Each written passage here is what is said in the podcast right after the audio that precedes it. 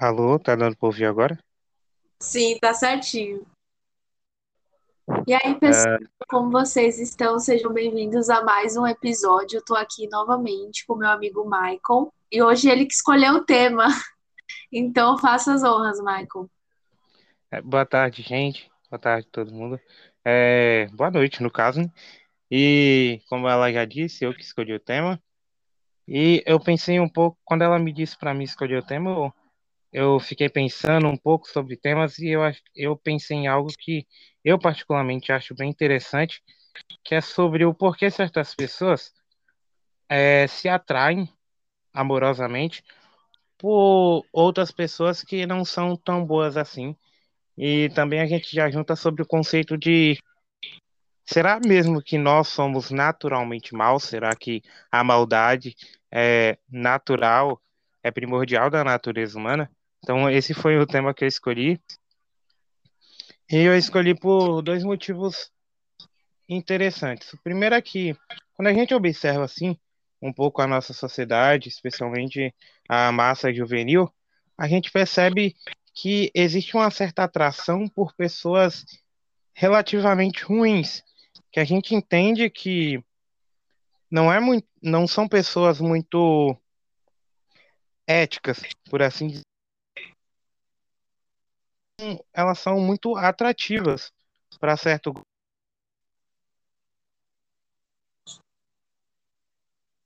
Oi, acho que cortou a última parte.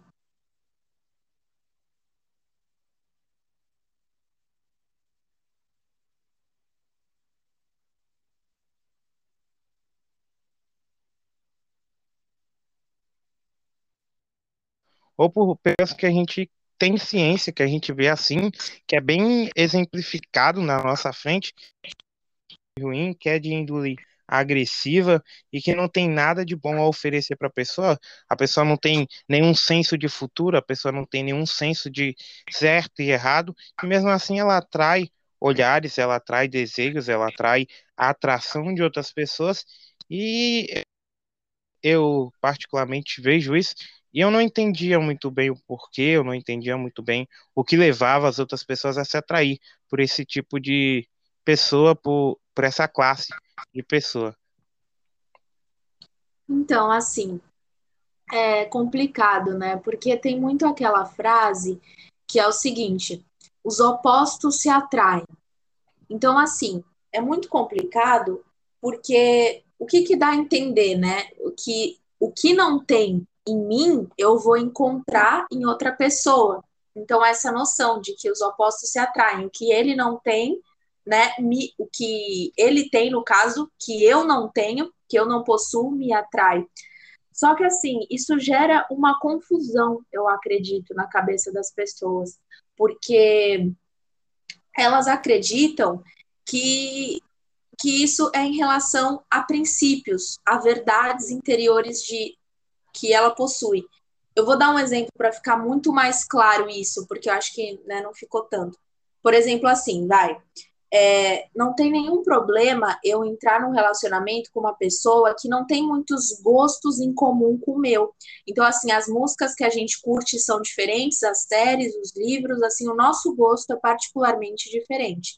Só que o, o mais importante de tudo, que é aquilo que a gente acredita que é certo ou errado, as nossas verdades, digamos, os nossos princípios, eles estão muito estabelecidos, assim, coisas que parecem às vezes bobinhas, mas que é, que vão fazer com que o seu relacionamento continue, se a gente não tem isso em comum, não tem como a gente continuar um relacionamento ou se envolver com uma pessoa, ou, por exemplo, ter um namoro com ela, que é o que muitas vezes as pessoas não entendem. Então, não é a questão do gosto, entendeu? Que, tipo, as pessoas, é, tipo assim, vai, eu quero namorar. Então, tem que ter o mesmo gosto que o meu, tem que gostar dos mesmos filmes, dos mesmos mesmo livro, tem que ter fazer tudo o que eu faço. Não é isso mas os seus, os seus princípios com da pessoa, eles têm que ser acertados. O que vocês acham certo e errado, isso precisa é, bater, entendeu? Vocês precisam ter isso, porque é impossível, às vezes, começar e muitas vezes continuar.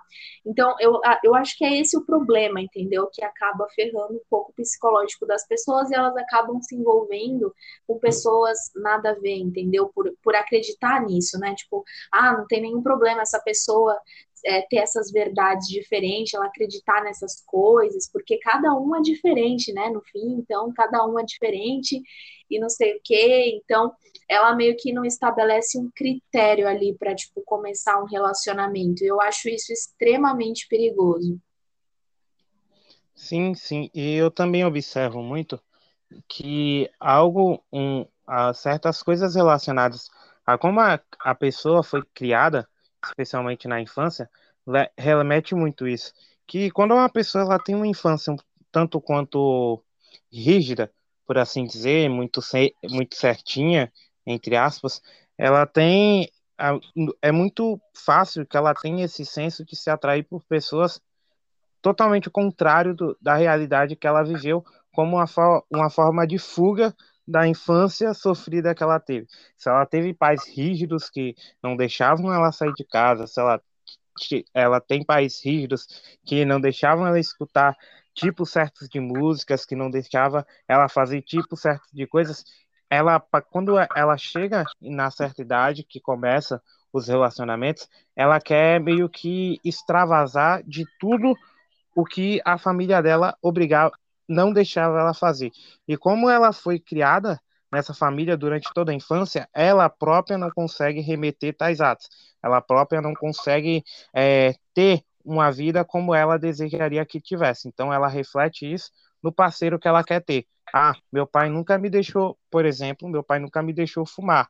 Eu não consigo fumar, eu não tenho mais a capacidade de fumar por causa de que toda a minha criação me remeteu a essa proibição. Então, para mim suceder, para mim é, encher esse vazio que eu tenho dessa, desse desejo, dessa necessidade, eu me relaciono com alguém que fume. E isso vai bater em muitos aspectos da vida. Eu já vi muitas pessoas que falam isso. Ah, por que você tá com essa pessoa? Por que você tá com essa, com essa moça, com esse cara? Ah, porque ele reflete o que eu sempre quis fazer, mas não consigo. Então a pessoa ela já começa a viver pela outra pessoa e isso é muito prejudicial, e especialmente quando você vive para uma pessoa que ela não liga para você, pelo contrário, ela te despreza, ela te menospreza, ela te joga no lixo em todos os momentos. Então, é totalmente prejudicial isso, gente. É totalmente destrutivo essa atitude, porque a gente tem que entender que certas coisas na nossa infância vão se arremeter pelo resto da vida, e isso não é tão problemático assim. A gente entende que tem desejos, tem coisas que a gente desejou sempre fazer, mas nunca fez, mas a gente não tem que tentar refletir isso em outra pessoa, a gente não tem que tentar refletir isso em, em alguém que nós que a gente se relacione. Não, se a gente não tem a capacidade de fazer o que nós próprios desejamos, não tem, a gente não deve. Isso é injusto tanto para você quanto para outra pessoa. Você aplicar, você inserir o seu desejo, você inserir o seu sonho na vida de outra pessoa, seja ele de pai para filho, seja ele de namorado para namorado ou vice-versa. Verdade, totalmente. E assim, é como eu falei, né? É uma confusão isso. Porque aí acaba misturando sentimento. Então, por exemplo, a pessoa começa a ver ali o oposto né, na outra pessoa, e aí a paixão começa assim vir desenfreada, né, tomar conta, né, completamente da razão, dominar mesmo. E assim, a paixão é algo muito bom, só que muitas vezes, dependendo, né, se for por uma pessoa que não acredita nas mesmas coisas que você, eu digo assim, questões fundamentais mesmo, é, isso dá muito problema, né? E a paixão, nesses momentos, ela vai ser prejudicial porque ela vai acabar cegando a, a pessoa que está apaixonada, né? Então ela não vai enxergar isso, ah, não tem problema ela acreditar que o que eu acho errado é certo, né? Porque ela tem a filosofia de vida dela, ela teve a criação dela, não sei o quê. Mas você tem que se relacionar com uma pessoa que tenha os mesmos fundamentos, uma pessoa que você olha, se inspira e fala, meu, eu quero parecer com essa pessoa, né? Porque aí a vivência vai fazer você se tornar cada vez mais parecido com essa pessoa. Então não é à toa quando a gente vê muitas vezes relacionamentos amorosos, e por exemplo, eu digo por mim, né, pelos meus amigos que eu conheço, quando eles começavam a namorar, eu percebia o quanto eles adquiriam defeitos que muitas vezes assim eu não aguentava, tipo, eu não suportava, eu achava irritante, defeitos que eles assim não tinham antigamente e que eles adquiriram no durante o relacionamento, né, com a convivência. Então, por isso que a gente precisa olhar, sabe? Com quem eu quero me tornar parecido, porque o relacionamento vai ganhar uma proporção e uma uma intimidade muito forte, muito grande, e na convivência, na rotina diária, a gente vai se tornar cada vez mais parecido com a pessoa que a gente se relaciona. E aí você tem que olhar. Os defeitos dessa pessoa são toleráveis? Se sim, tudo bem. Tipo, isso vai de cada um. Eu tolero esses defeitos, tudo bem. Agora, é, as questões fundamentais. Então, tipo assim, muitas muitas pessoas elas acham que isso é besteira, sabe? E é isso que é que eu acho meio preocupante, porque hoje em dia está tudo muito relativizado, a verdade está muito relativizada. Então as pessoas elas acabam deixando essas questões de lado e achando que ter esses fundamentos, essas coisas assim bem acertadas, né, entre a pessoa antes de entrar no relacionamento, tipo conversar sobre isso, conhecer a pessoa, o que ela acha certo, o que ela acha errado, se você quer se tornar parecida com ela, se essa pessoa te inspira nesse sentido, é, isso é deixado de lado porque a gente está relativizando as coisas né? Então tudo hoje em dia é uma verdade, tudo hoje em dia é certo, tudo hoje em dia, ah, porque a, é, foi a criação, é porque é o que ela acredita e não sei o que, tudo bem, é o que ela acredita, mas você quer isso para sua vida? Porque senão você vai se corromper, entende? Sim, tem. Eu já ouvi bastante pessoas que, quando você pergunta, quando você indaga ela sobre ah, mas por que você começou a namorar alguém que pratica isso? Por que você começou a namorar alguém com esse tipo de pensamento? Ela sempre diz que, ah, eu vou mudar ele. Eu vou mudar oh, o pensamento dele. Mas... Gente, isso não acontece, gente, pelo não, amor de Deus. Acontece. Gente, é uma gente, ilusão. Assim, gente, o, o namorado, a namorada de vocês não é uma massinha de modelar que você pega a massa numa bola e você molda do jeito que você quer. Não, não é assim. A coisa não funciona desse jeito. Você não tem que pegar qualquer um para moldar o namorado que você deseja para você, a namorada que você deseja para você. Não, gente, é, é totalmente o contrário. Você tem que procurar o que mais se adequa à sua vontade, o que mais se adequa às suas características e à sua percepção e à sua verdade. Como ela falou, quando você quer tentar mudar alguém, você acaba se mudando. E, consequentemente, você acaba mudando você mesmo para se adequar àquela pessoa. Entende? Quando você deseja muito, por exemplo, você percebe que os vocês dois não se batem, vocês dois não se encaixam. Na sua mente, você pode até pensar que você está tentando mudar ele, você está tentando mudar a forma dele, mas quando você olha, se olha no espelho, você olha para o que você era lá atrás e o que você é agora, você percebe que está dando o um efeito contrário. Não é ele, não é você que está mudando ele, é ele ou ela que está te mudando entende? Então tem que tomar muito cuidado com essa percepção. Você não vai mudar a mente do, do, seu namorado, da sua namorada, você não vai moldar ele como se fosse uma massinha de modelar, gente. Não é assim, você não vai lá numa loja, compra o, aquela, o seu namorado pague pronto, alguma coisa, não é uma massa de bolo que você muda na forma que você quer, com o sabor que você quer, com a cobertura que você quer.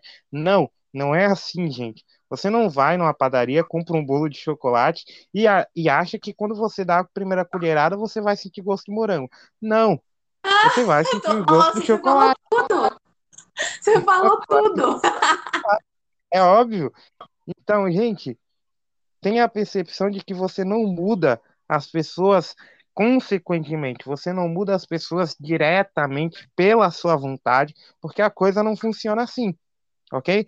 E mesmo se funcionasse, não é nada ético, não é nada moral você mudar alguém, você mudar a mente, a mentalidade, a personalidade de alguém só para se encaixar com o que você acha que é o certo, com o que você acha que é o perfeito, com o que você acha que é o verdadeiro. Entende? Porque aí você está tirando a liberdade da pessoa de ser o que ela é, de ser o que ela quer ser, e está impondo a sua própria vontade de querer ser, de querer que ela seja o que você quer entende? Então você já sai do âmbito de relacionamento, você entra no âmbito quase de escravidão. A pessoa vive para você, a pessoa tem que viver segundo o que você quer, segundo as normas que você impõe. Então, gente, isso não é nada saudável em nenhum aspecto, ok? Eu não tô falando, eu falo assim, mas não entra só no requisito de namoro casamento, não. Entra no quesito de família, entra no requisito de amizade. Muita gente, muitas vezes a gente tem isso. A gente quer que o no, a gente quer mudar o nosso amigo para que ele seja mais parecido com a gente. A gente quer mudar o nosso amigo para que ele seja mais é, mais próximo do que a gente acha que seria um amigo perfeito. E não é assim. Eu tenho amigos que vivem constantemente falando: Maico, vamos pro baile, vamos pra festa, vamos pra não sei onde. Por quê? E querem tentar mudar o jeito que eu sou, querem tentar o, mudar o jeito que eu me visto, o jeito que eu falo, para me encaixar no que eles acham que é o correto. E a coisa não funciona assim. A coisa não funciona desse jeito. A gente tem que ter relacionamento com, com pessoas que já achamos parecidas conosco. A gente tem que manter um relacionamento com pessoas que já achamos próximas do nosso ideal, entende? Não é o contrário ok? A gente não muda, a gente não pega e transforma no que a gente quer. Não, a gente procura já o que nós queremos e nos aproximamos dessa pessoa, ok? Exatamente. E, tipo assim, eu acho muito interessante isso que você falou sobre escravidão, liberdade, porque é exatamente nisso que hoje em dia as pessoas estão se perdendo muito. É nisso que a nossa sociedade hoje em dia, digamos, está o caos. Porque o que, que acontece? A gente pega para namorar e para se relacionar, assim, eu estou usando o namoro como exemplo para ficar mais, acho que perceptível isso. Uhum. A gente pega uma pessoa para namorar e a gente não está querendo um ser humano do nosso lado porque o ser humano é um mar de possibilidades, ele pode ser desde um santo até um crápula. Então a gente não está pegando um ser humano na sua plena liberdade que pode exercer a vontade de ficar ali do nosso lado e de nos amar, ou pode também pegar essa liberdade e ir embora para bem longe, não querer mais voltar. Então, o que a gente hoje em dia quer do nosso lado não é mais um ser humano, porque isso nos assusta, né? Uma pessoa que é um ser humano está nos assustando. Então, o que a gente quer é um fantoche, é uma pessoa que nos sirva, é uma pessoa que é, faça, né? É, bem para gente, que faça isso para gente, que faça que Exato. todos os sentidos. Então, assim, eu... nunca, nunca é sobre a outra pessoa. Tipo assim, estou entrando num relacionamento, nunca é para outra pessoa, para amá-la, para dar o meu melhor, para abrir chagas nas minhas mãos para que ela alcance a plena felicidade. Não, é tudo para mim, para que eu seja feliz, para que eu seja completo, para que eu me sinta é, bonito, bonita e, né, emocionalmente completo. Então é tudo para mim, para mim, e nisso é que a gente se perde. Sim, eu, eu já fa eu falo para um amigo meu que hoje em dia as pessoas não querem um namorado ou namorada, as pessoas querem uma inteligência artificial com corpo físico. Que eu dou o comando e ela faz o que eu quero. Simplesmente isso que as pessoas querem. Alguém que supra todas as minhas necessidades apenas com estralar de dedos ou com comando de voz. Então, quando a pessoa ela não supre tudo o que eu acho que ela tem que suprir, eu surto, eu acho que ela já não me ama, eu acho que ela já não me quer. E, gente, não é assim. Eu vi um, eu vi um, uma, um dia eu vi no Instagram uma postagem sobre os vários tipos de amor e uma pessoa falando que terminou com o namorado, uma moça falando que terminou com o namorado porque ele nunca disse para ela eu te amo abertamente, abertamente. Mas conforme for, eu fui lá, eu, eu sempre tenho curiosidade para ver, assim, quando você entra no comentário, aí tá lá o comentário, mais 15, 20 respostas, eu tenho curiosidade para ler tudo, para saber tudo. Aí eu fui lendo, fui lendo, fui lendo, e ela falava que o namorado dela levava café na cama, quando ela tava de TPM, ele comprava chocolate, levava. Nossa. É, baixava um filme que ela gostava de assistir, assistia com ela, comprava de pirona, comprava tudo que ela precisava. Era amor carinhoso e ela terminou com ele porque simplesmente ele não falava eu te amo. Eu, mas, cara, ele demonstrava todo santo dia o que ele só simplesmente não conseguia falar. Ela estava valorizando tanto uma frase e se esqueceu, jogou no lixo todas as atitudes que significavam, que refletiam a frase que ela queria que ele dissesse. Então fiquei meditando sobre isso percebi como as pessoas só querem que como as pessoas só querem que as, que as outras pessoas reflitam o que ela acha que é o certo. Ela sempre quer que a verdade dela se sobressaia sobre tudo. Ela sempre quer que o modelo que ela acha que é o certo se sobressaia sobre os outros. E, gente, um relacionamento baseado nisso nunca vai dar certo. Por quê? Porque sempre vai ter a intriga entre verdades, sempre, uma hora ou outra. Vai ter, vai ter a, a, o choque entre a sua verdade e a verdade do seu parceiro ou da sua parceira. E quando isso acontecer, nenhum dos dois vai ter a maturidade de sentar, refletir e tomar uma decisão correta para os dois lados.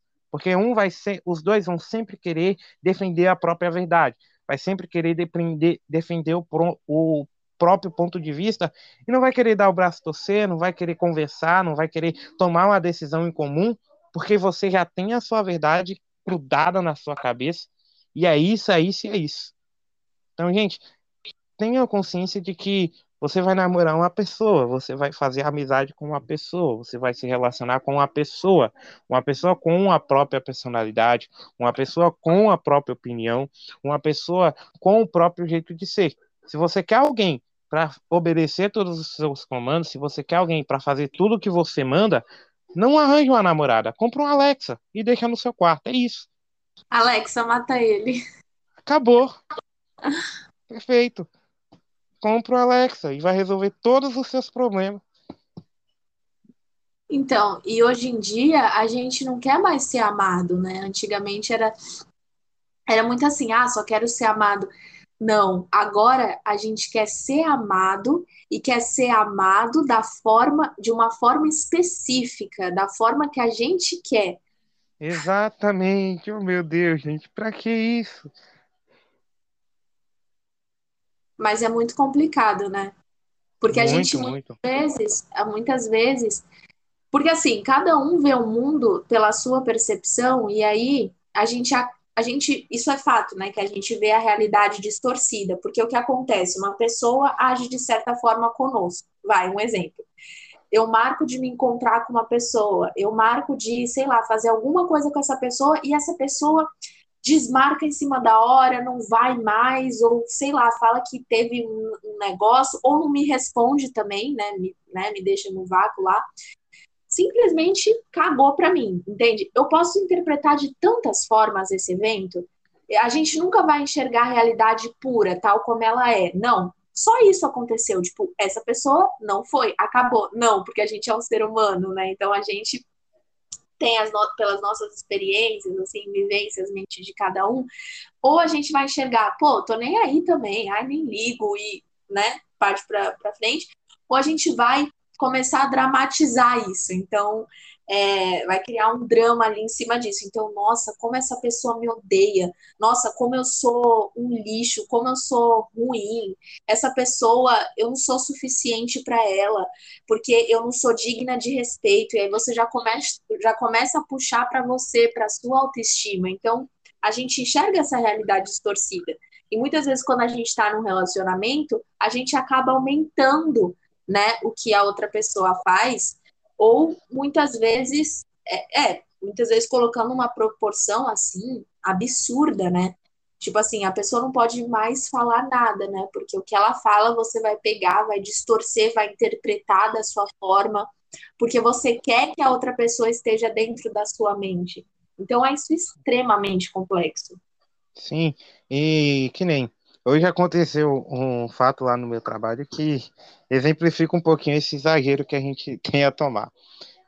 Uma moça lá que trabalha, uma fisioterapeuta que trabalha lá pela Unimed, simplesmente do nada chegou um motoboy lá e entregou um buquê de flores sem cartão, sem nada, só o buquê de flores.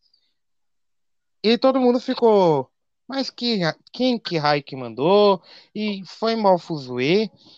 E foi mal muvuca tentando descobrir quem foi, todo mundo pensando, todo mundo dando suas opiniões. Chegaram à conclusão que foi um cara que, um paciente de lá dela, que em um único dia ele chegou e deu um, peda um bolo lá, um pedaço de torta, não lembro, para ela. E já inventaram que todo dia ela, ele trazia doce para ela. Já inventava que ele dava em cima dela todo dia.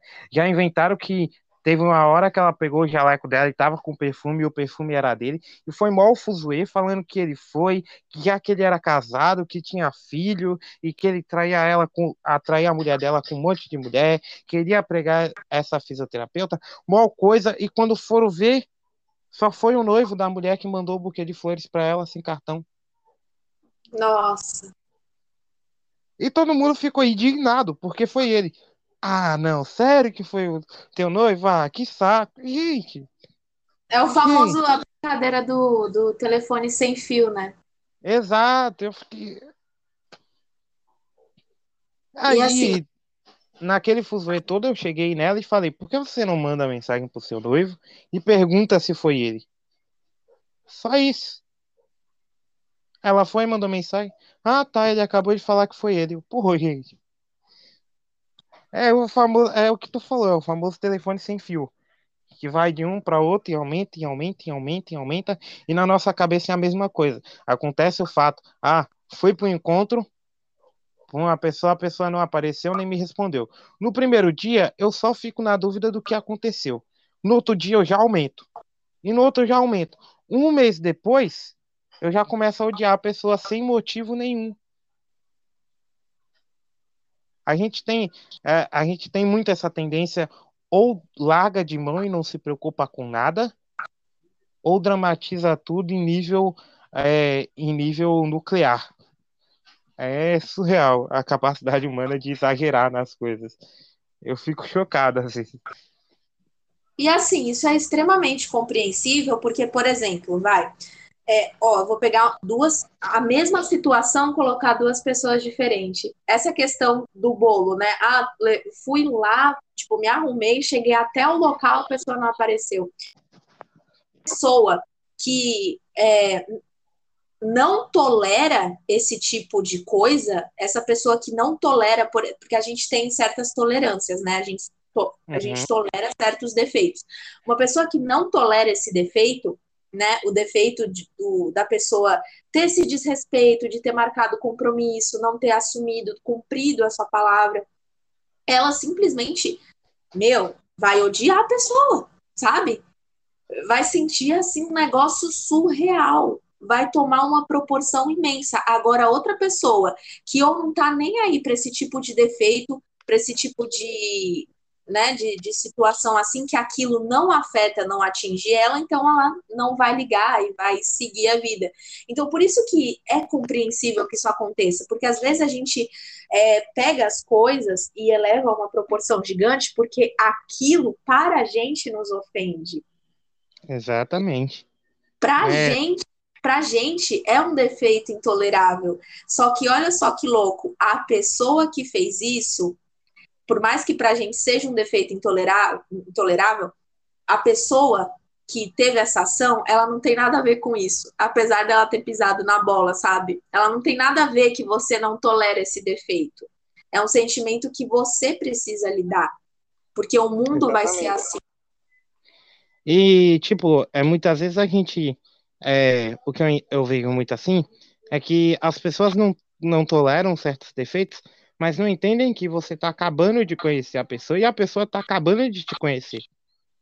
Então, o primeiro encontro acontece, a pessoa não vai, a pessoa acaba não indo, dando um bolo, e você já odeia a pessoa porque esse defeito é intolerável para você, e você acaba odiando a pessoa.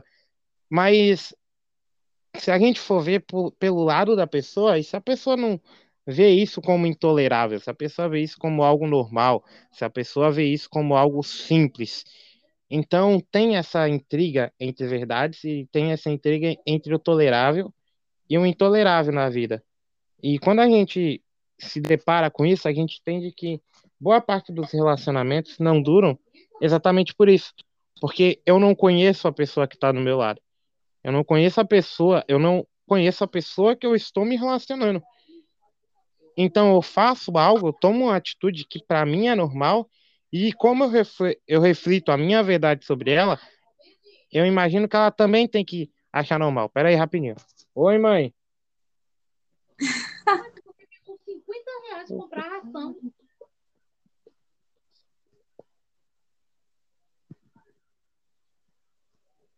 Então, gente, deixa eu continuar aqui falando enquanto o Michael resolve essa. É... Vem cá, vem cá. É o seguinte, gente. Voltei, a, a desculpa, do... gente. Ah, já tava, já tava continuando a falar. Não, pode falar, pode continuar.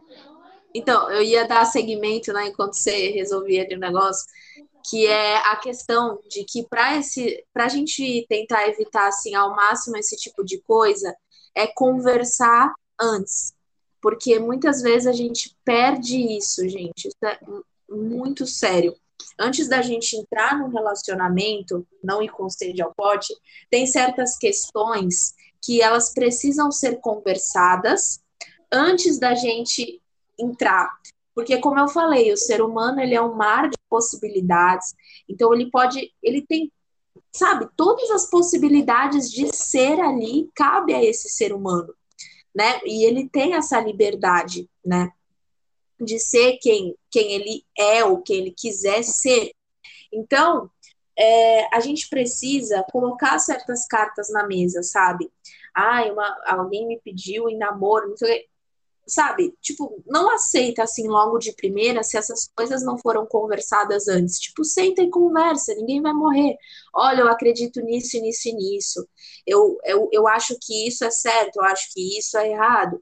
Eu acho que isso não sei o quê, porque né? Se a gente negligencia esse tipo de coisa que é extremamente fundamental, tipo, numa relação, é, simplesmente não tem como dar certo, sabe? E se aquilo for adiante, acabar indo adiante, né? De tipo, você chegar a namorar, noivar e casar com essa pessoa, aqueles hábitos ruins da outra pessoa que você escolheu se relacionar, se não conversados antes, você vai se corromper. Então, aquele relacionamento pode até ser levado adiante, né? E você pode até casar com essa pessoa, mas pode ter certeza que ou o relacionamento não vai durar, né? Vai acabar e, e muitas vezes de uma forma que poderia ter sido evitada, ou você vai se corromper no meio do caminho, porque como eu falei, e a gente, nós, ser humano, é, a gente sempre tende mais para o lado da maldade, para o lado do, da, do negativo. Então, né, você vai acabar se corrompendo no meio do caminho. É mais fácil você se corromper do que você transformar a pessoa na, na pessoa que você tem em mente, né? E, e, o amor, ele, ele é uma coisa simples, mas muitas vezes ele parece confuso e complicado porque é algo extremamente forte que abrange tantas coisas. Porque, por exemplo, tem gente que fala, ah, não, mas independente dos defeitos dela, independente quais sejam, eu quero ser essa pessoa que vai estar tá ali do lado dela, que vai estar tá disposta a ajudar, que vai dar sangue, que vai dar isso. Então, olha só, o que eu tenho para dizer é que se você quer fazer isso, pegar uma pessoa que é extremamente problemática, que está na beira do abismo, cheia de, de coisas que, que você não acredita e tal, na, na cabeça dela, né? Se você quer se envolver num relacionamento com uma pessoa assim, perturbada, cheia de problemas assim no, no presente momento, é, você precisa ser uma pessoa extremamente madura, mas assim, extremamente madura e forte, porque porque senão você vai se corromper, entende? Então você tem que ser aquela pessoa que ao mesmo tempo que vai estar tá ali para dar apoio, para fazer a outra pessoa atingir o maior patamar ali que ela possa atingir, assim, como ser humano. Se você quer estar ali disposto para essa pessoa, você tem que ser uma pessoa madura e você tem que também entender a liberdade dela. Você tem que entender que, olha, eu posso estar do lado dela dando todo o amor do mundo, mas a qualquer momento essa pessoa pode sair da minha vida e ela pode escolher se afundar, ela pode escolher estar com outra pessoa, ela pode escolher qualquer coisa ali. Então você tem que ter em mente essa maturidade, entender que ela não vai ser, por mais que você te, esteja ali com a intenção de salvá-la, ela não vai ser o que você ela pode não ser o que você espera e ela tem essa liberdade. Então você entende essa liberdade da pessoa e a ama mesmo assim e deixa ela ser livre, mesmo ela podendo te abandonar a qualquer momento. É, essa, é, eu acho que isso é uma das coisas mais difíceis, a gente entender que em certos momentos amar alguém vai é deixar que a pessoa vá embora. Porque a gente imagina muito que amar é estar tá perto, amar é estar tá junto, amar é estar tá do lado. E às vezes não, às vezes é, o, é totalmente o contrário. Você deixar a pessoa ali não é é, não é o melhor para ela e você tem que entender que se você ama de verdade, você tem que deixar aí. Especialmente quando ocorre muito, gente. Eu acho que é o que mais ocorre quando você ama alguém, mas aquela pessoa ama outra pessoa. Então você fica numa dualidade.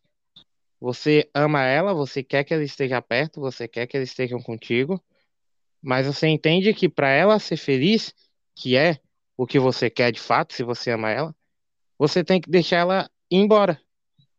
Porque você entende que você não vai ter a capacidade, você não vai ter a força, você não vai ter os, as qualidades, por assim dizer, para fazer aquela pessoa feliz. Então, o que você tem que fazer?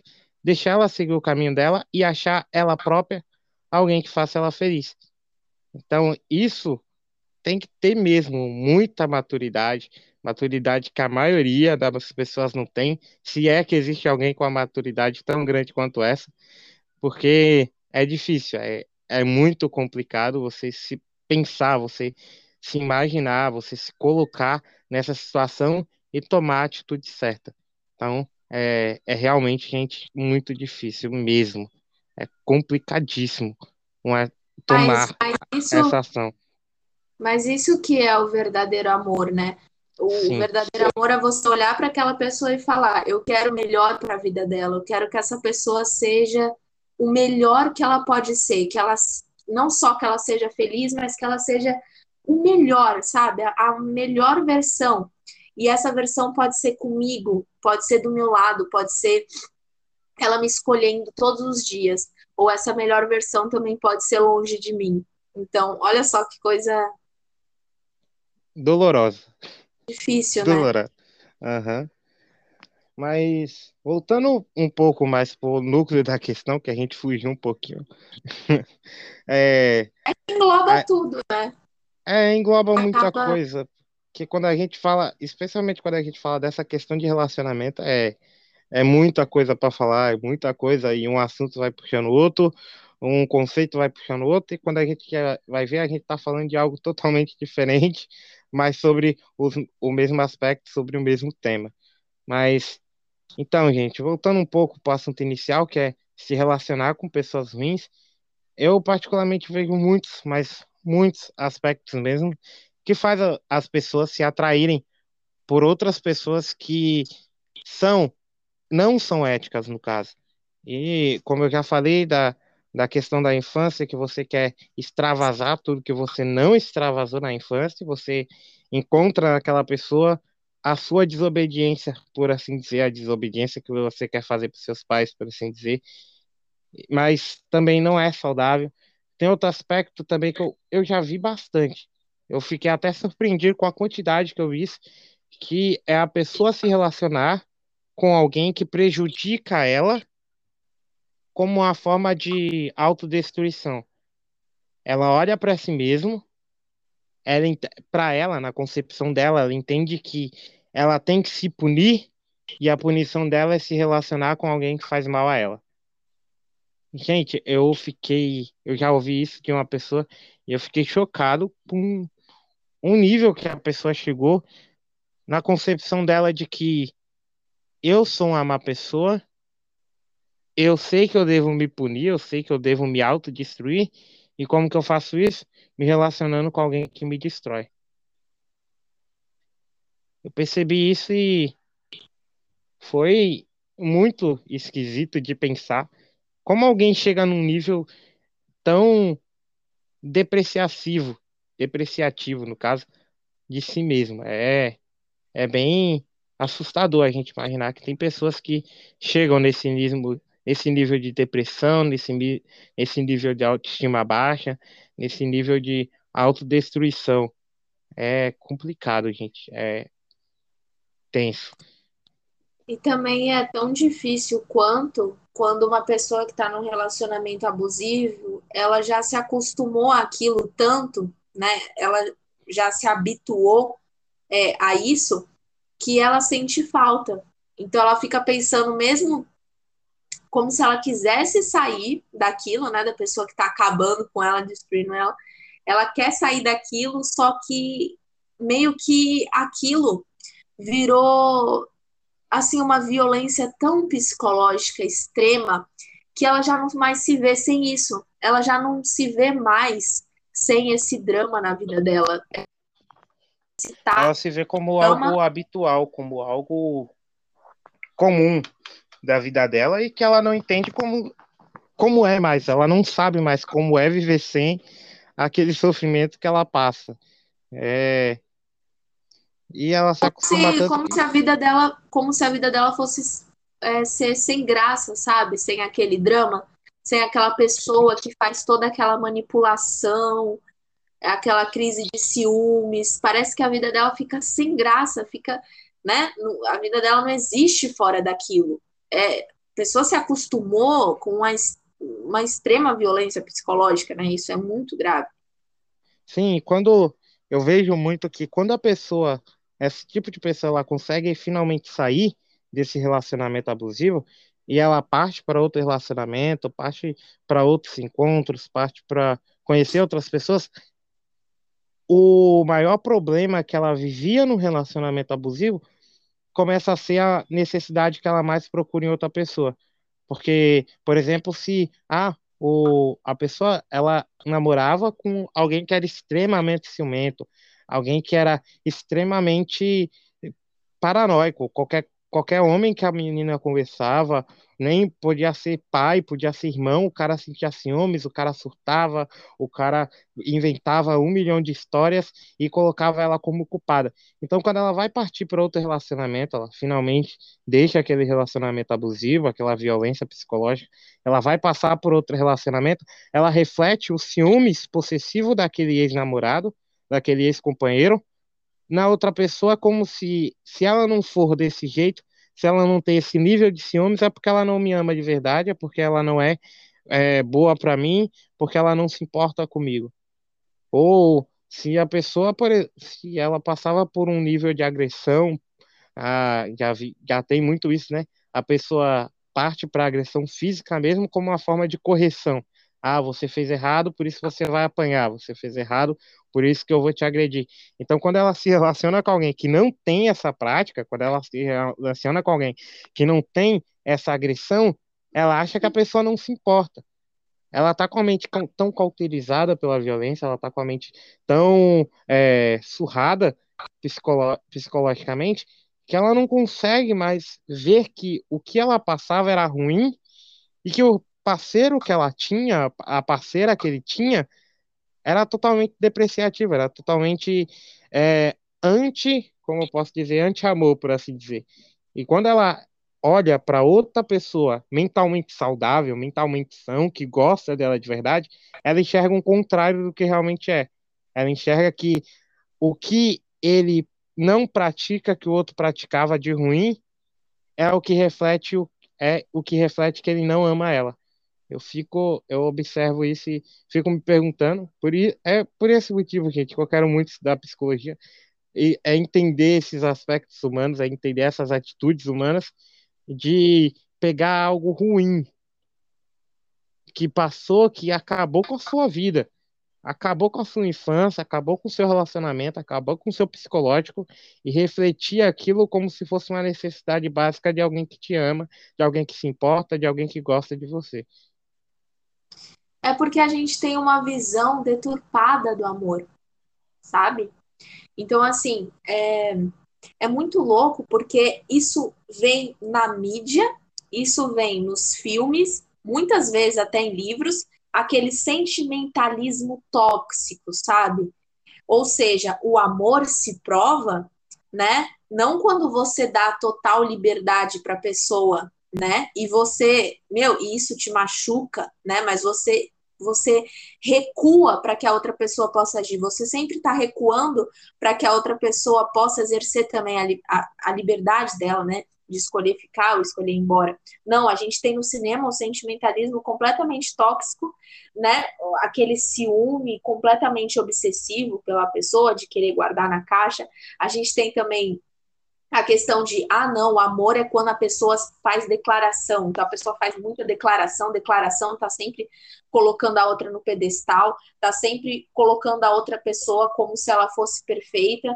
Aquele excesso de declarações, só que Gente, no fim, sabe, isso, isso é uma visão deturpada do amor. O amor não é isso. Não é uma sequência de 300 mil eu te amo, de declarações amorosas.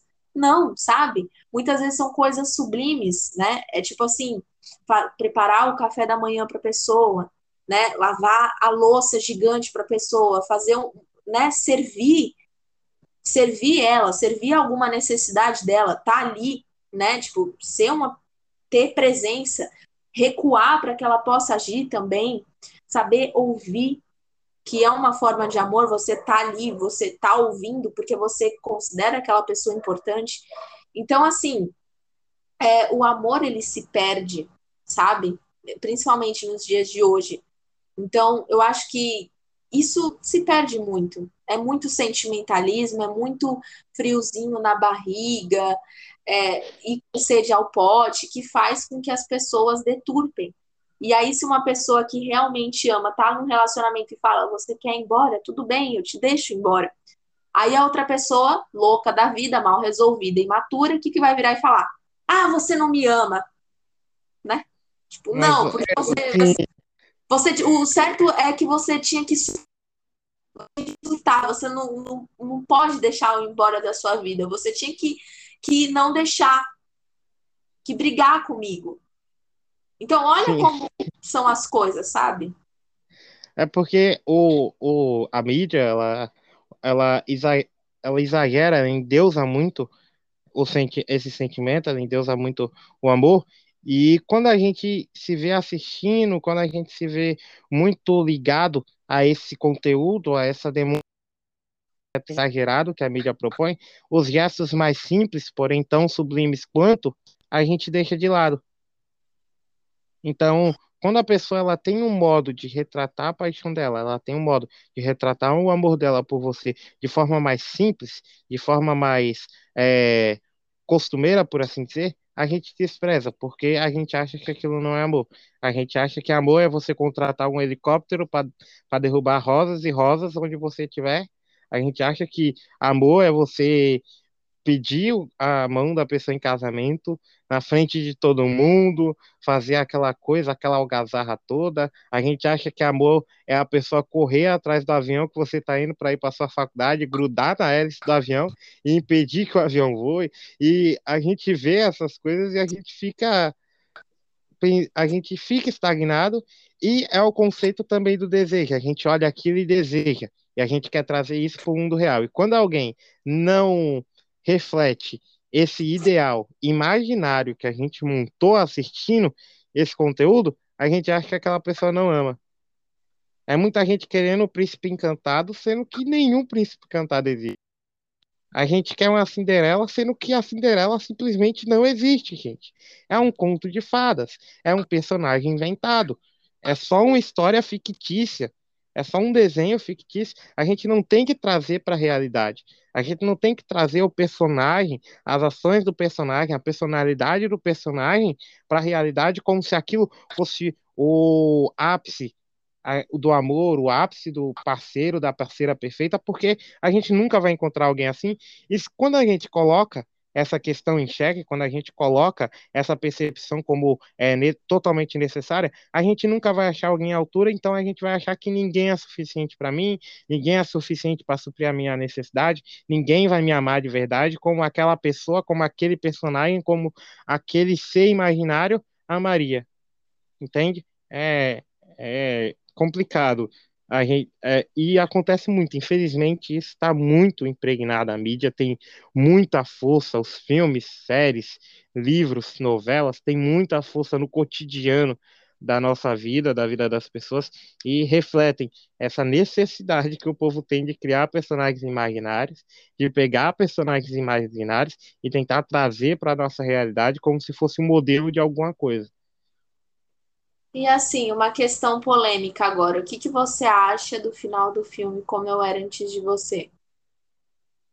Ah, como eu era antes de você. Gente, eu não assisto muito romance, então eu vou ter que lembrar um pouquinho. É a parte do hotel, né? Não, a- o final, né? Que ele escolhe, né? A questão da, da eutanásia lá, que ele escolhe morrer, Ah, né? já se. Lembro, lembro, lembro, lembro, lembro. Porque ele não, não se admitia na, naquela, naquela Naquela situação. situação. Eu, particularmente, acho que esse filme, embora eu não curta muito esse filme, é um dos reflexos mais lógicos do que é o amor, especialmente da personagem da, da personagem principal, da protagonista, porque ela entende a necessidade dele, ela entende a limitação dele e o desejo dele, e mesmo que doa, mesmo que seja totalmente doloroso para ela, ela aceita. Ela entende que é a Mas, vontade dele. Ela entende. Oi? Fala.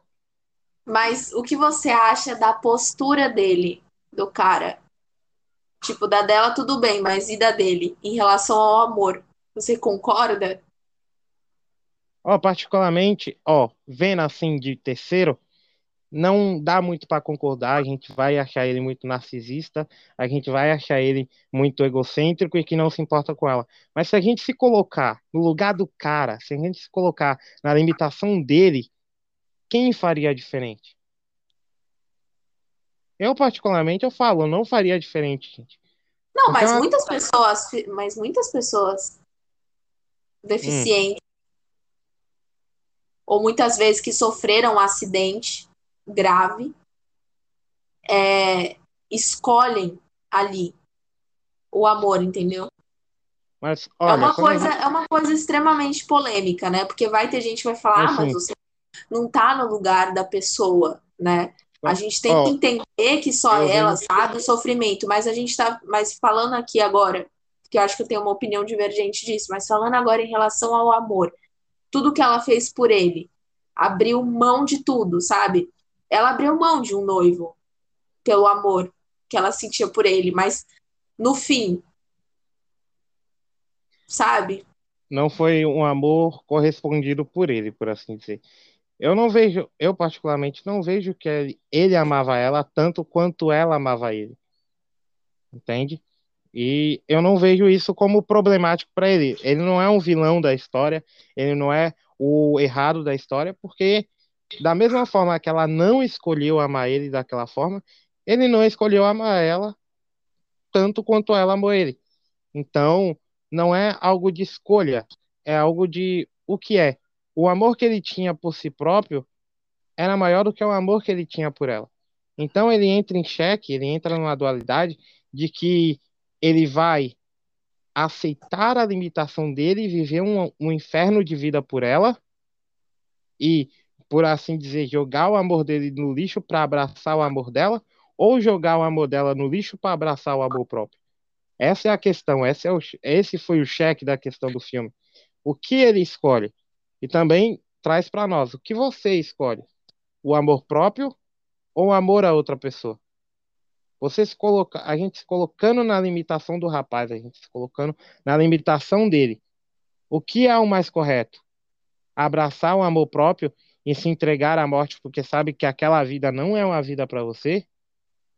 Ou abraçar o amor daquela pessoa que você sente por aquela pessoa e sofrer toda a sua vida toda naquela limitação que o personagem passou por amor a ela. Entende? Então, mas é exatamente a questão que torna polêmica, né? Porque eu não quero aqui colocar ele como se fosse o ruim, o vilão, não é nada disso. Mas é, é essa questão, tipo, ela recuou para tipo amar ele, abdicou, né? Agora ele abdicou? Não. É, então é isso. É, mas a gente tem que mas é aquilo que a gente tem que pensar. Se a gente for analisar o recuo dela, por assim dizer, foi pular uma poça. Agora o recuo dele era quase pular de um precipício e se jogar de lá de cima. Não, eu sei que as duas coisas não tem com, com, comparação. Tipo, deixar um, um noivo, no caso, e eu. É, por mais que seja grande coisa, né? Deixar um noivo, mas. Né? Enfim. Mas mesmo assim, mesmo assim, é abdicar de algo que você tinha ali, sabe? Ela abdicou de algo que ela tinha ali, né? E, Sim. E algo que ele tinha dele era aquela questão de, de não se admitir naquela situação, naquela vida. Independente de se o que ela fez foi menos ou mais, independente disso, ele não conseguiu abdicar, sabe? Não, ele não conseguiu. Eu vi uma amiga minha falando desse filme, eu também perguntei a mesma coisa para ela, que ela achava do final. Ela disse que ele fez aquilo realmente por amar ela, porque na mente dele, no caso, ele achava que no modo, na situação, na limitação que ele tinha, ele não conseguiria suprir todas as necessidades que ela teria futuramente. Então ele entende que dar esse sofrimento momentâneo para ela no presente e deixar ela futuramente arranjar outra pessoa, encontrar uma pessoa que supra as necessidades dela, era melhor do que viver uma vida com ela em toda essa limitação, impedir ela de seguir a vida dela com outro alguém, de encontrar outro alguém que supra a necessidade que ele não conseguiria suprir, entende? Então, é a questão o final desse filme é muito complicado a gente analisar assim a fundo, porque é muita opinião, é muita reflexão, é muita é, pontos de vistas diferentes que é complicado. Essa é. pergunta foi bem complicada. É, eu falei que ia ser polêmica, né? É muito polêmica, é muito polêmica. Mas vou entrando nesse conceito dos personagens de perguntas polêmicas, o que eu, o que eu observo também é a romantização da índole ruim no cinema. A gente pega personagens que ele não tem uma personalidade boa. O cara realmente deve. É certeza que o cara tem um transtorno de personalidade, o cara tem um transtorno mental, o cara é um doente psicologicamente e a gente romantiza essa pessoa como se o cara fosse um deus, como se a pessoa fosse um deus. Ou um personagem de uma série aí, que é você, a série, o cara é um sociopata nato, o cara é um assassino em série. E o povo romantiza o cara como se fosse um deus grego, como se fosse o ápice do amor. O cara é Afrodite na versão masculina. E eu fico me perguntando, gente, como que a gente romantiza esse tipo de personalidade? Como que a gente relativiza esse tipo de personalidade? É igual 365 dias. É, não, esse filme é. Ai, meu Deus, gente. O cara sequestra a mulher, é, faz tudo com a mulher e tem gente romantizando como se fosse o ápice do homem da masculinidade. Gente, que isso? Que isso? Tá romantizando completamente o abuso. O abuso, o sequestro, tudo, gente. E não só na, e não só na questão amorosa. A gente pega, por exemplo, La Casa de Papel, os caras literalmente é ladrão.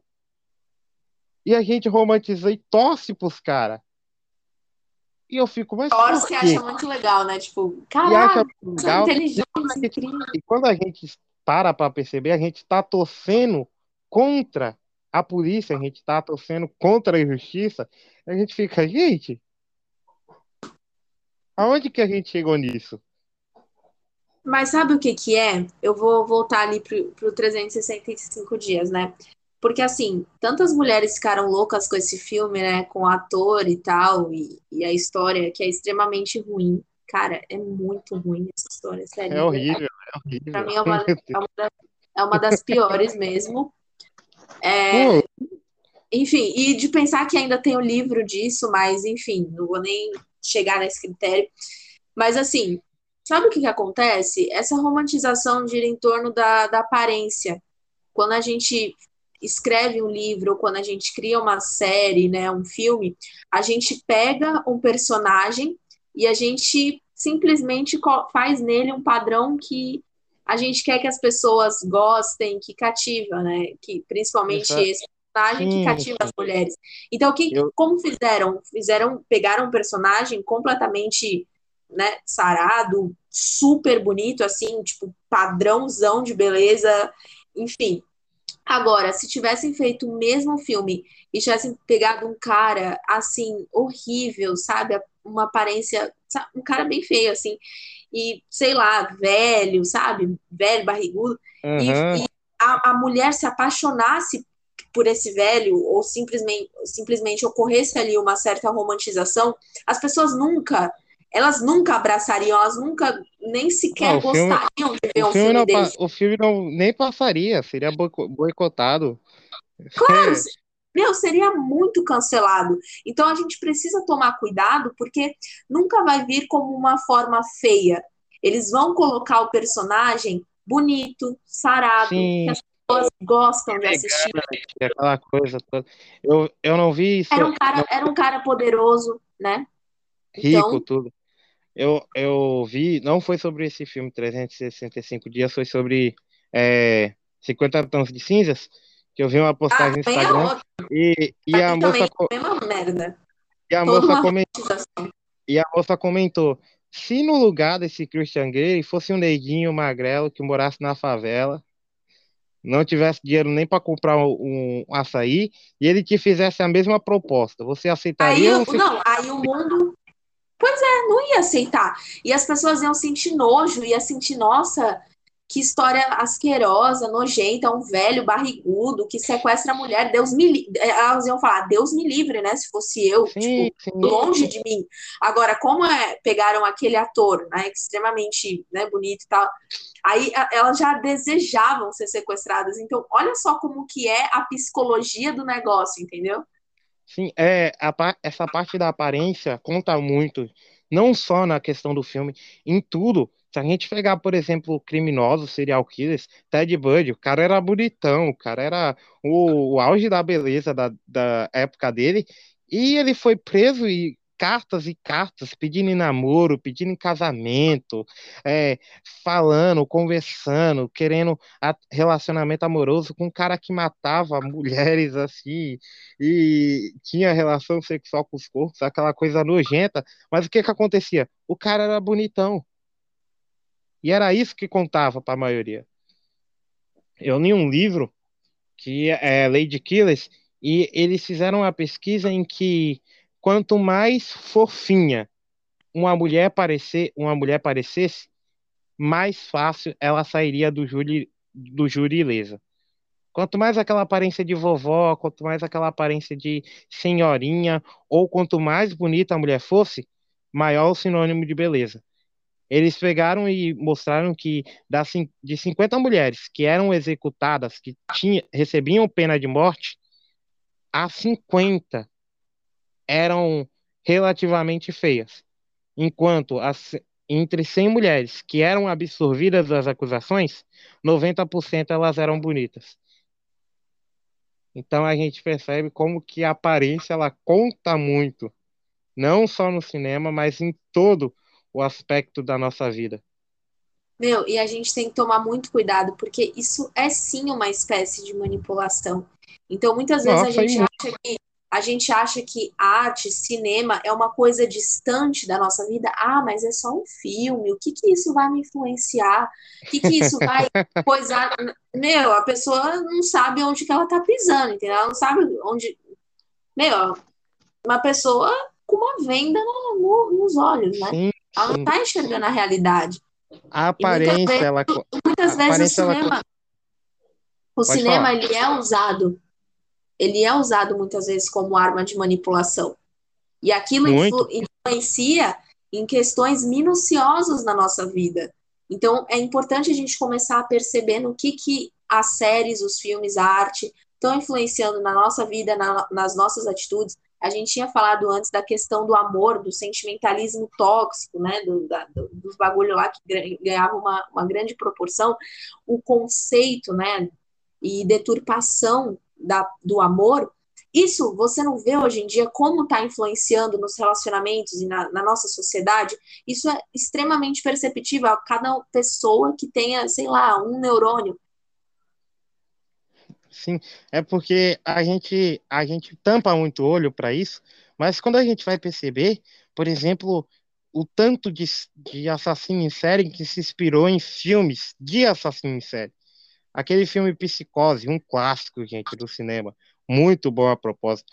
O tanto de gente, o tanto de psicopata, um tanto de lunático que se inspirou nesse filme, fez vítimas através desse filme, matou pessoas se inspirando nesse filme, e a gente pensa, cara, é só um filme.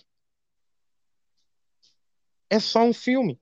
Como que a pessoa se deixou levar a um nível tão grande que um filme inspirou ela a matar? a gente acha que é longe da nossa realidade, a gente acha que é longe da, da nossa vida, que é longe do, do nosso ambiente, mas pelo contrário, é muito perto. Beleza que você não vai matar alguém por causa de um filme, mas em outras questões o filme pode te influenciar. Um filme sobre uma biografia, por exemplo, você pode nunca ter gostado muito do cantor, mas quando tu assiste o filme da biografia do cantor, você tem a playlist toda dele no celular. Por quê? Porque aquele filme te influenciou. Você pode, você, por exemplo, vai. Vamos pegar política. Não gosto de falar muito sobre isso assim abertamente, mas vamos pegar sobre política.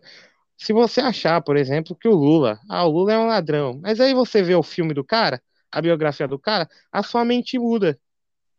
Não é que você realmente acha que ele é certo, não é que você realmente acha que ele é honesto, não é que você realmente acha que ele é um bom político. Mas quando você vê um filme sobre ele, o filme vai retratar ele como herói, o filme vai retratar ele como salvador da pátria, então você vai, achar, vai adotar isso para si. Entende? O povo quer entender mais sobre política assistindo o podcast do Lula. Essa é a nossa é... sociedade brasileira. Sim, gente. Poxa, gente. Eu já perguntei para ah, uma, eu conversando com a menina e eu tava falando sobre a gente tava falando sobre política, tudo. Eu perguntei em quem ela ia votar. Ela falou: "Ah, vou votar em fulano". Eu, você já viu esse projeto fulano? Não. Assistiu, eu, ouviu o podcast. Ah, eu vi um podcast dele. Eu, mas ele falou sobre as propostas dele? Não. Eu, cara, Aí eu brinquei com ela. Pô, uma das propostas dele é tal, tal, tal coisa. Ela ficou maravilhosa. Nossa, tá vendo? O cara é um genial. Olha que proposta top. Eu, é, mas essa proposta não é dele, é de outro político. Olha aí. Aí eu, pô, como você vai declarar apoio a um cara? Como você vai declarar voto a um cara que você não conhece nem as propostas? Por causa de quê? De conteúdo midiático. Livro, série, filme, podcast que a gente pega assim e releva nas alturas. E, gente, não é assim. E quando a gente começa a simpatizar com a figura, né, aí já, já acaba com tudo. Como que a gente vai, vai ter um senso crítico, tipo, real, que se aproxima melhor, mais né, da realidade, se a gente já tem aquela afinidade com, com o personagem ali, entendeu? Sim, sim. E, nossa, e quando a, gente percebe assim, que quando a gente romantiza muito um personagem, a gente relativiza todos os erros grosseiros, com todos os erros monstruosos que aquela pessoa comete. E eu fico vendo, gente, por exemplo, Cidade de Deus, um filme também muito bom a propósito. Quando a gente pega o personagem Zé Pequeno, gente, tem muita gente que adora esse personagem. Ah, Zé Pequeno é top, que imita, que faz graça. Ah, Zé Pequeno para presidente. Mas aí quando a gente lembra que no próprio filme ele estuprou uma mulher na frente do, da, do noivo dela e depois matou ela, a gente elimina da mente.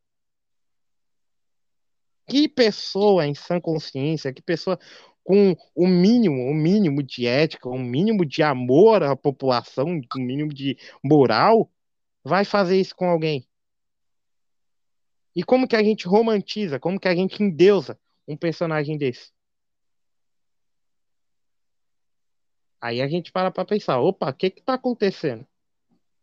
Como que um filme me influenciou tanto a gostar de alguém que pratica ato tão monstruoso? Pois é. E ainda assim tem gente que acha que é só um filme, né? Ah, pra, pra que, que você vai criticar? Pra que, que você vai falar? Para de ser chato, é só um filme. Gente, nunca é só um livro, não vai influenciar em nada. É só não ver. Eu acho engraçado o povo que fala assim, é só não assistir, é só não ver. Tá, mas e quem tá vendo? Quem tá vendo tá sendo corrompido, caraca. tipo, meu, o que você tá falando? Sim, eu, eu acho que, assim, tem, tem pessoas que têm a mente forte. Pô, lê um livro, ok, você não vai se influenciar naquilo. Mas tem pessoa que se influencia com tudo, gente. Influencia com tudo. E nem uma amiga minha perguntou: Ah, o livro It é legal? Eu, pô, é muito bom. Ela, caramba, vou comprar. Eu, não, não compra. Ela, por quê? Você falou que é bom? Eu, é, é muito bom. Mas se tu ler esse livro, tu endoida. Ah, mas como assim tu não endoidou? Eu, mas a mente que a, a mente que você tem, eu, gente, a pessoa se assustava com o som da geladeira. Nossa, quem nunca? Até eu. Não, mas a pessoa não se assustava uma vez, ela, ela tinha medo da geladeira por causa do barulho, entende? Ela não bebia água à noite, ela não comia nada à noite, por quê? Por medo de aproximar da geladeira. A pessoa tinha medo do, filme, do desenho da Coraline. Beleza, quando criança tem que ter medo mesmo, aquilo é meio estranho. Mas quando adulto tem medo de Coraline, gente. Poxa. É complicado.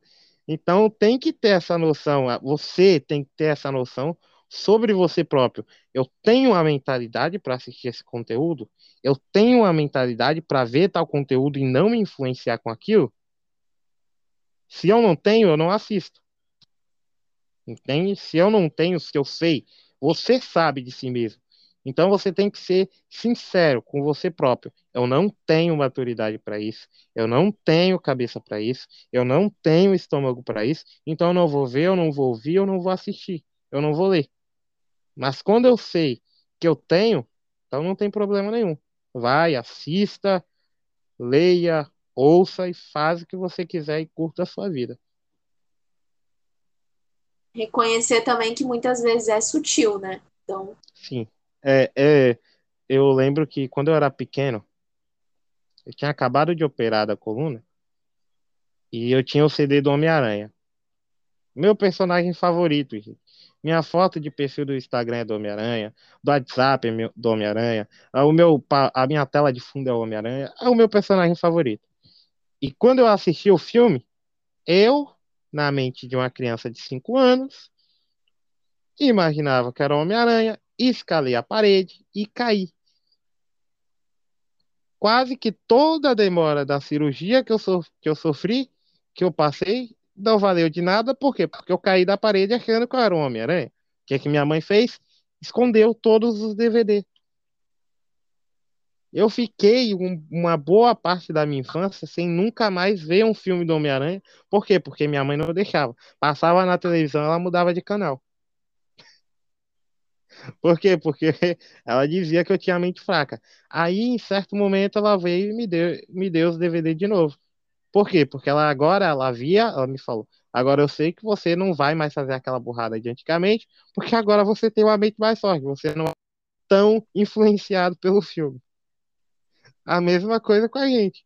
Depois de velho, a mesma coisa comigo, com você, com todo mundo. Verdade.